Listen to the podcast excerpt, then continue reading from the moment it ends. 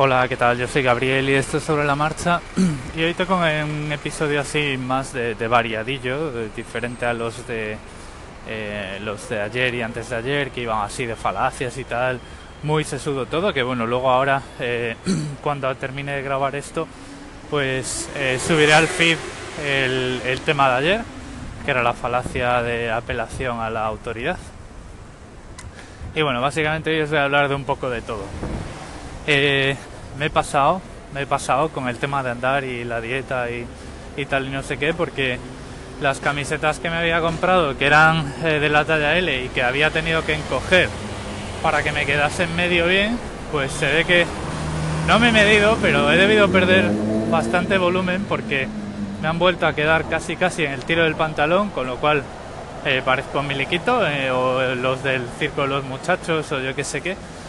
Y entonces, pues nada, pues me he tenido que comprar, volver a comprar camisetas y esta vez em, voy a apostar por la talla M ya, a ver qué pasa. Eh, me he ido a una tienda un poco más barata que la, que la tienda de camisetas que me gusta de verdad, que las envían desde Inglaterra, entonces, bueno, pues las camisetas no son baratas, son muy buenas, pero no son baratas. Y claro, tienen que venir eh, en dromedario desde Inglaterra y entonces pues al final pues te, pones en cuatro camisetas en un precio interesante. Entonces bueno, primero eh, tienen las mismas medidas,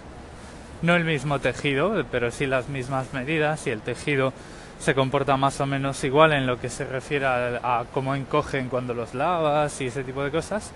Entonces bueno, pues voy a probar con unas de estas eh, tres camisetas primero a ver qué tal y luego ya pues a lo mejor ya he entrado en el, en el Olimpo de las tallas normales que no parece que vas envuelto en un poncho o en un taftán como si fueras de mis rusos por ahí por la vida que es lo que yo no quiero. Y más cosillas eh, y ahora de, de Why no sé si os acordáis que eh, allá por 2017 en los últimos días o sea la semana pasada os decía claro porque tengo un problema y es que eh, los ahorros cuentan en la, en la edad del dinero y entonces pues ese número que yo le daba mucho valor pues no me vale porque eh, claro eh, tengo bastantes ahorros entonces vamos a ver digamos que la edad del dinero lo que te dice es cuánto tiempo pasa el, el último dólar que ha entrado en tu cuenta cuántos días pasan hasta que sale vale eso es muy útil porque cuando tú tienes un presupuesto con el que te dedicas a pagar facturas, eh, te dice cuánto colchón tienes en días. Básicamente, esa es la lectura más, más, eh, más fácil de hacer. Entonces, con un presupuesto en el que lo único que haces es pagar facturas, si la edad de tu dinero tiene 30 días, es que tienes una situación financiera buena no vas a necesitar tarjetas de crédito en la mayoría de los casos porque haciendo un pequeñito esfuerzo de ahorrar ya lo tienes todo cubierto, etcétera, etcétera, etcétera. Y tu estrés, digamos, por eh, tu estrés por el fin de mes desaparece y eso pues es una meta muy importante ¿no? en la vida, de que desaparezca el estrés de fin de mes. El problema que yo tengo es que eh, yo tengo los ahorros en, la, en el presupuesto de Wine ¿vale? porque bueno, pues eh, para empezar te lo recomiendan ellos y para continuar pues eh, yo estoy ah, ahorrando a corto, medio y largo plazo. Por ejemplo, a corto plazo estoy ahorrando para un vuelo a España, a medio plazo pues estoy metiendo en la cuenta de ahorros eh, todas las facturas anuales porque la cuenta de ahorros que tengo pues me da muchísimos intereses y no me penaliza si saco dinero entonces, pues que tengo que pagar en, diciembre, que me viene el mes fuerte de las facturas y tengo que pagar 700 dólares. Bueno, pues esos 700 dólares los voy metiendo mes a mes en esa otra cuenta de ahorro, los dejo en el presupuesto y ese dinero, pues además de tener un, trabajo asignado, a la del camión, además de tener un trabajo asignado, pues además está trabajando para mí porque mes a mes eh, me da intereses, ¿no? Entonces, claro, el problema que tengo es que he metido todos los ahorros que tenía de estos, de los primeros, pues yo qué sé, seis meses en, seis, siete meses, ocho meses en Australia, los que me traía de España y la edad del dinero se me ha ido al garete. ¿Cómo se te ha ido al garete? Diréis. Bueno, pues, eh, pues se me ha ido al garete porque no es que tenga unos ahorros bestiales, de hecho tengo bastantes o tirando a muy pocos ahorros para la edad que tengo por causas eh, causas eh, que no vienen ahora al caso y no, no es porque haya sido un mani roto ni mucho menos, pero bueno, esa es la situación, ¿no? Entonces, aún así, tengo los suficientes ahorros en mi categoría de a largo plazo para que la edad del dinero eh, no signifique nada para mí porque si llevo 50 días en Guaynab, pues ahora mismo la edad del dinero tiene 50 días. Y eso no es para nada así porque yo con las categorías eh, a las que pago con las que pago facturo, facturas eh, ajusto bastante, ¿vale? Probablemente la edad real de mi dinero, si cobro cada 14 días, sean eh, pues 16 o 17, ¿vale? A juzgar por el por el poquito efectivo que me sobra en ese en ese en esas dos semanas, en ese Fortnite, porque lo que hago es eh, trabajo bastante con esto, ajusto bastante los presupuestos y tan pronto puedo ese dinero lo muevo a categorías de ahorro, lo muevo a esas cuentas que me dan ese dinero y bueno, pues yo que sé, pues estoy recibiendo de intereses 30 euros al mes, que es una barbaridad de dinero, ¿no? Eh, pero bueno, es lo que yo hago para sacar el máximo partido de todo esto. Entonces escribí a, a para preguntarles, oigan, ¿cómo puedo yo hacer esto para que mis ahorros, las categorías que caen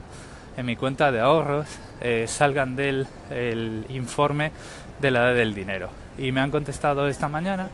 esta madrugada, porque ellos contestarán desde Estados Unidos, y me han dicho, eh, bueno, en, en corto me han dicho que directamente que no puedo, que lo único que puedo hacer es cambiar el tipo de mi cuenta de ahorro a una cuenta que ellos llaman de track. Es una cuenta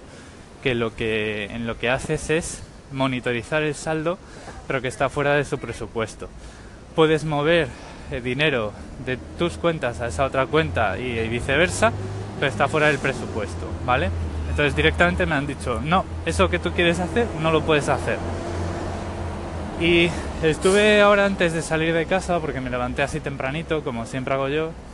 estuve eh, viendo un poquito las implicaciones que tendría seguir esas instrucciones y lo cierto es que es que no me vale, porque si yo meto fondos en una cuenta de este tipo de tracking, sale del presupuesto y eso a mí no me vale. Es decir, yo dentro de mi de mi cuenta de ahorro tengo varias categorías. Tengo pues vacaciones, eh, tengo la mudanza que quiero hacer en abril, donde voy asignando ahí dinero, ¿no? Y luego tengo el largo plazo, que es todo el dinero que tengo en la cuenta de ahorros, que no tiene un objetivo y que lo que voy a estar, ahí pues es ahorrando para pues irlo convirtiendo a eh, depósitos cuando el depósito se convierta más rentable que esa cuenta de ahorro, eh, pagar la entrada de una casa, ese tipo de cosas que tú estás ahí juntando dinero pues 5, 10 años o los que sea. Entonces, claro, si yo quito ese, ese grueso de esa cuenta de ahorros, me la doy una cuenta de tracking, ya no puedo hacer esas categorías dentro de esa cuenta de ahorro. No puedo decir, pues de estos, de este, de, este, de esta cuenta de ahorro, el 15% es para un vuelo, el 65% es para eh, para no morirme de hambre cuando sea mayor y el 20% restante es para moverme, eh, mudarme a otro piso ¿no? de alquiler. Porque una, o sea, una cuenta tracking está fuera del presupuesto y entonces pues esas categorías las pierdes. Y si lo que hago es hacerme una cuenta de tracking para la categoría de largo plazo, pues eh, tampoco, o sea, tampoco me acaba de funcionar porque entonces eh, la estructura de mis cuentas en YNAB no se corresponde con la estructura de mis cuentas en el banco. Entonces, con lo que es hacerlo con un solo presupuesto, eh, nada, es un coñazo. Y si luego con dos presupuestos, pues tampoco funciona porque eh, pierdo todos los demás informes, se me, se me desmontan porque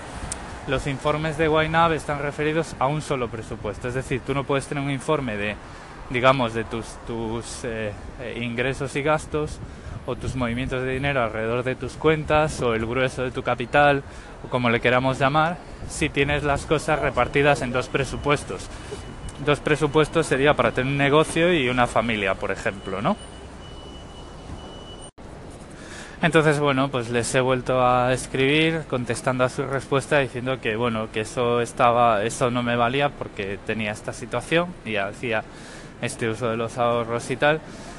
Y que, bueno, que tristemente, aunque yo sea una minoría y según su primera contestación a casi nadie le pase eso, pues a mí esa respuesta no me vale y haga lo que haga, eh, me quede como estoy o siga sus indicaciones, pues estoy perdiendo una información que yo consideraba muy valiosa, ¿no? Entonces, bueno, pues no creo que, a ver, yo por lo que sé de, programar y demás, que no es poco, eh, no es una no es una característica que les costase demasiado implementar, ¿vale? Lo que pasa que, bueno,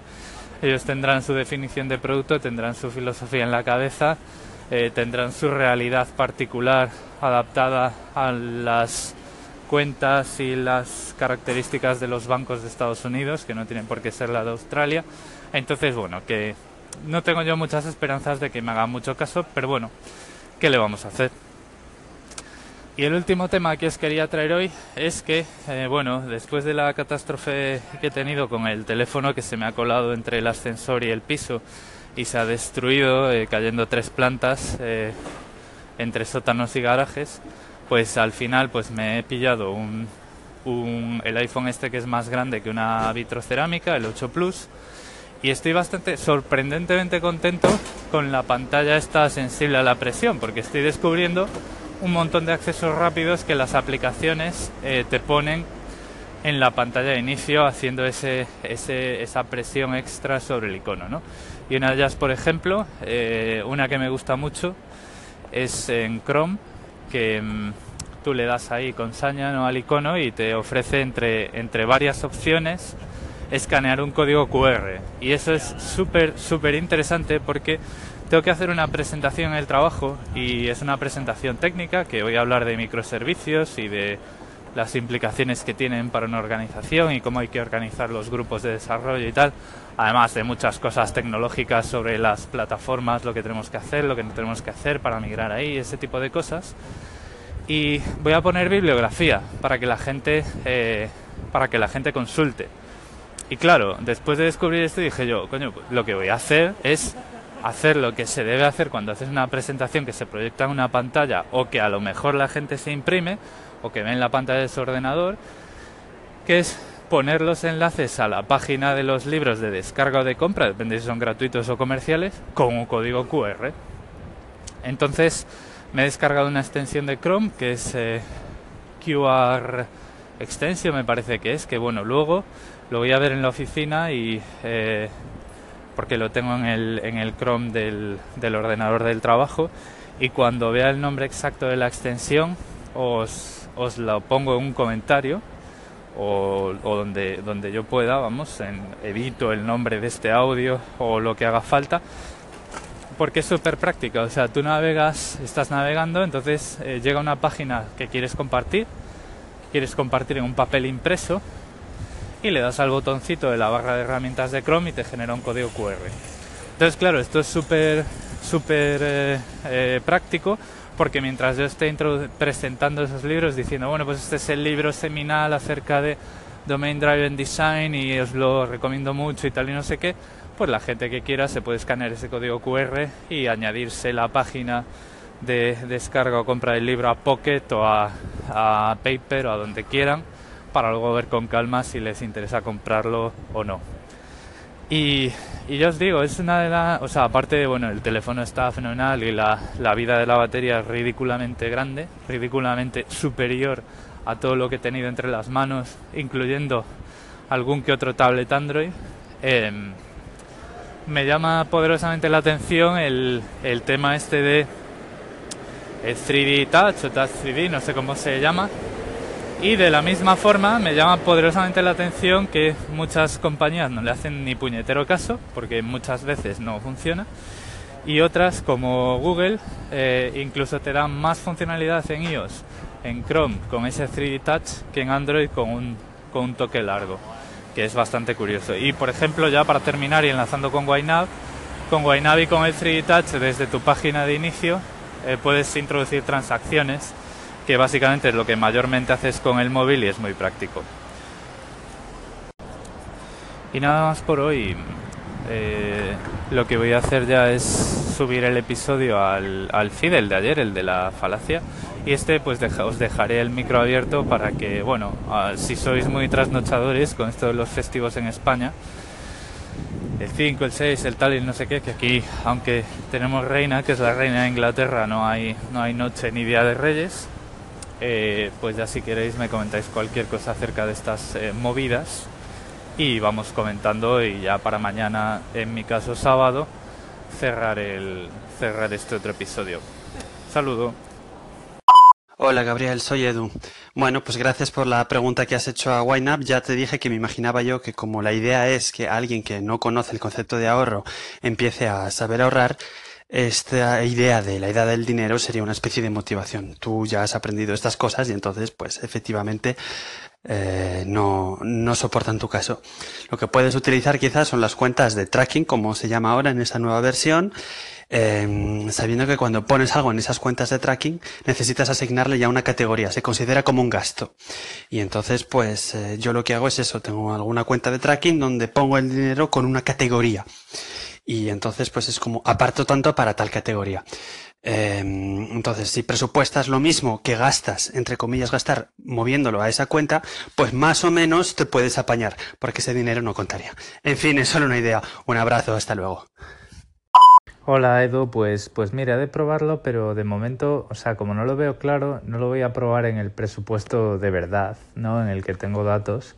sino que a lo mejor lo que hago es eh, montarme un presupuesto para hacer pruebas y probarlo ahí, porque mm, aunque sea con los datos reales que podría tener ahora, porque no sé, me parece un poco raro y me parece que también si tengo más cuentas de las que realmente tengo en el banco, pues por ahí también podría estar perdiendo información. Aunque, bueno, no sé, a lo mejor tampoco es tan importante tener esa correspondencia tan fija,